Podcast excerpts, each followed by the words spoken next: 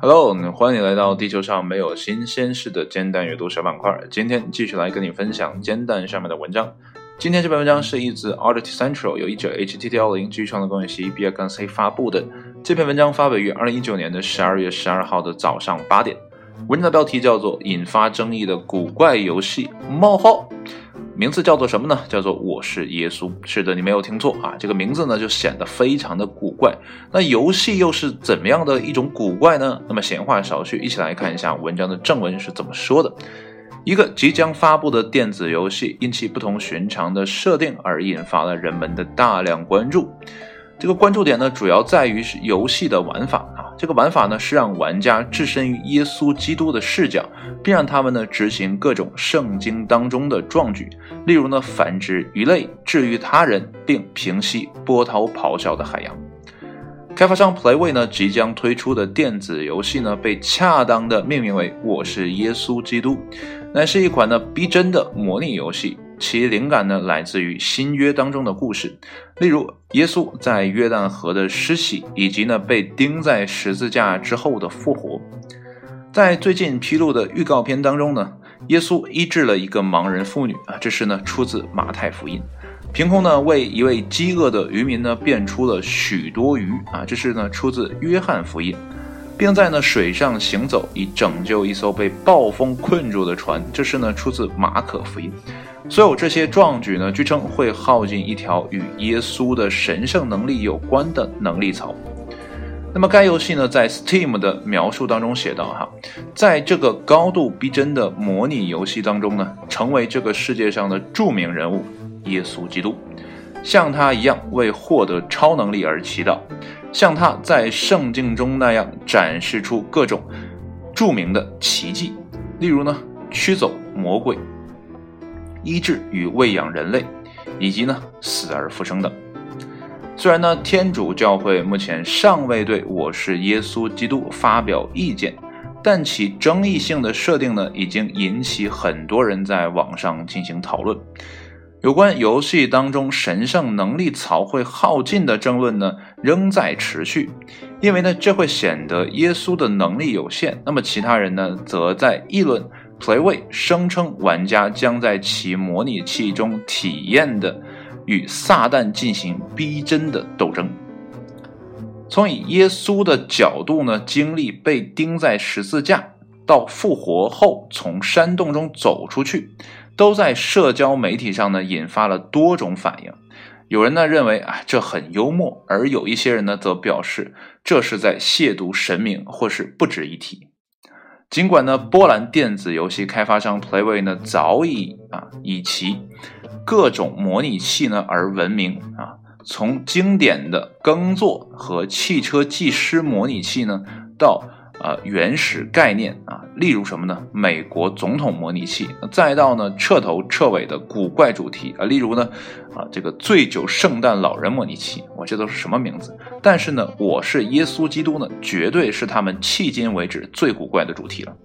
可见啊，一个游戏开发商啊，找到了自己的人物设定之后呢，哎，就朝着这个方向越走越远啊。有的时候呢，十头牛都拉不回来这样的一个开发的啊想法，所以呢，这个游戏呢能被开发出来，我觉得也是因为这个 Playway 的开发商多年经营的啊结果吧。啊，毕竟呢，之前也开发过什么美国总统啊，刚才说了什么醉汉圣诞老人呢啊，这些游戏我估计你想都不敢想的游戏，人家竟然能开发出来啊。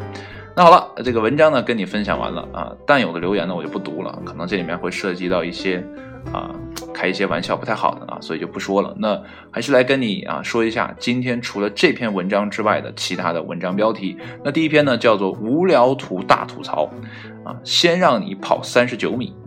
副标题呢叫做日常更新，我还是再跟你推荐一下哈，无聊图呢真的是蛮有趣的啊，你不妨点开看一下，为自己的无聊的啊或者说呃无趣的了无生机的生活呢添一点笑料，我觉得也不错。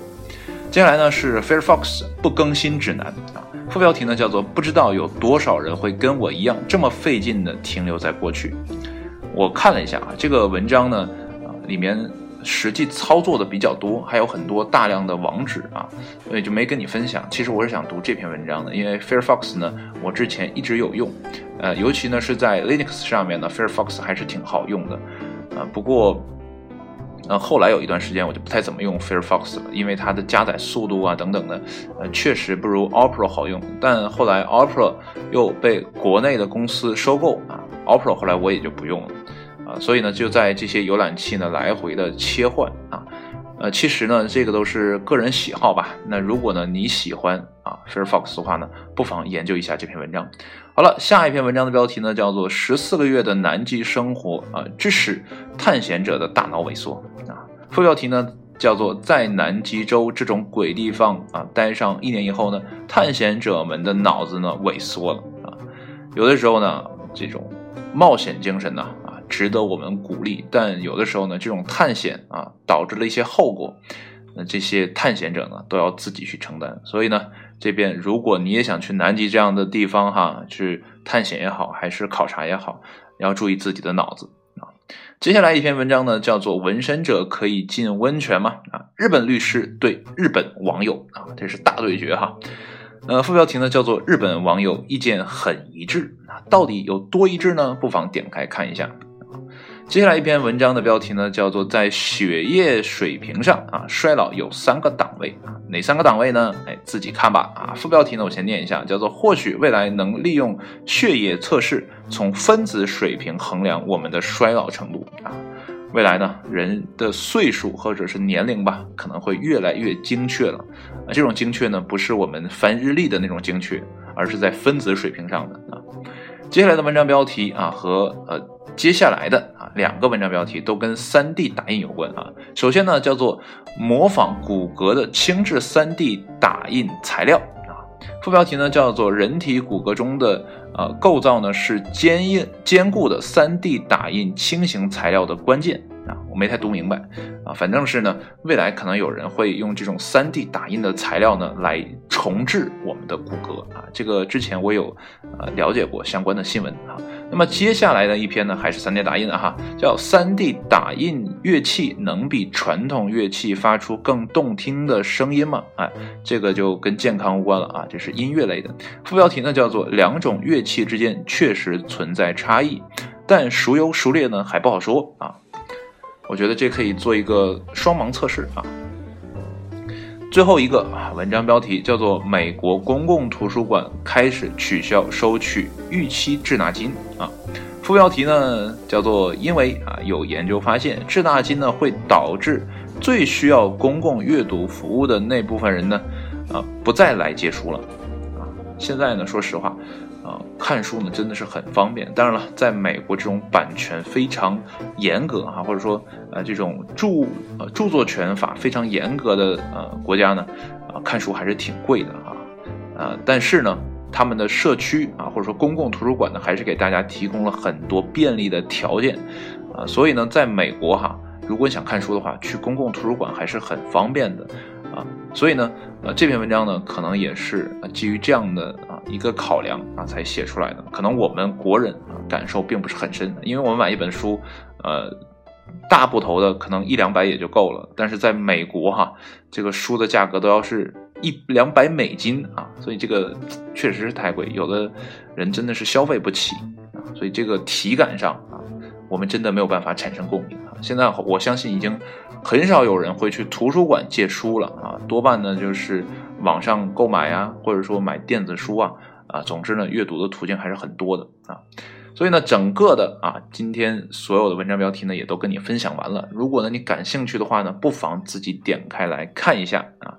我觉得阅读的乐趣呢，还是比听的乐趣呢要高那么一丢丢。当然了，如果一个分享者呢，能给你带来更多的乐趣的话呢，那这个分享者呢，确实是能力啊非常不错啊。不过呢，我就差一点了。好了，今天呢就到这里了，谢谢你的收听，我们下一期煎蛋阅读再见，拜拜。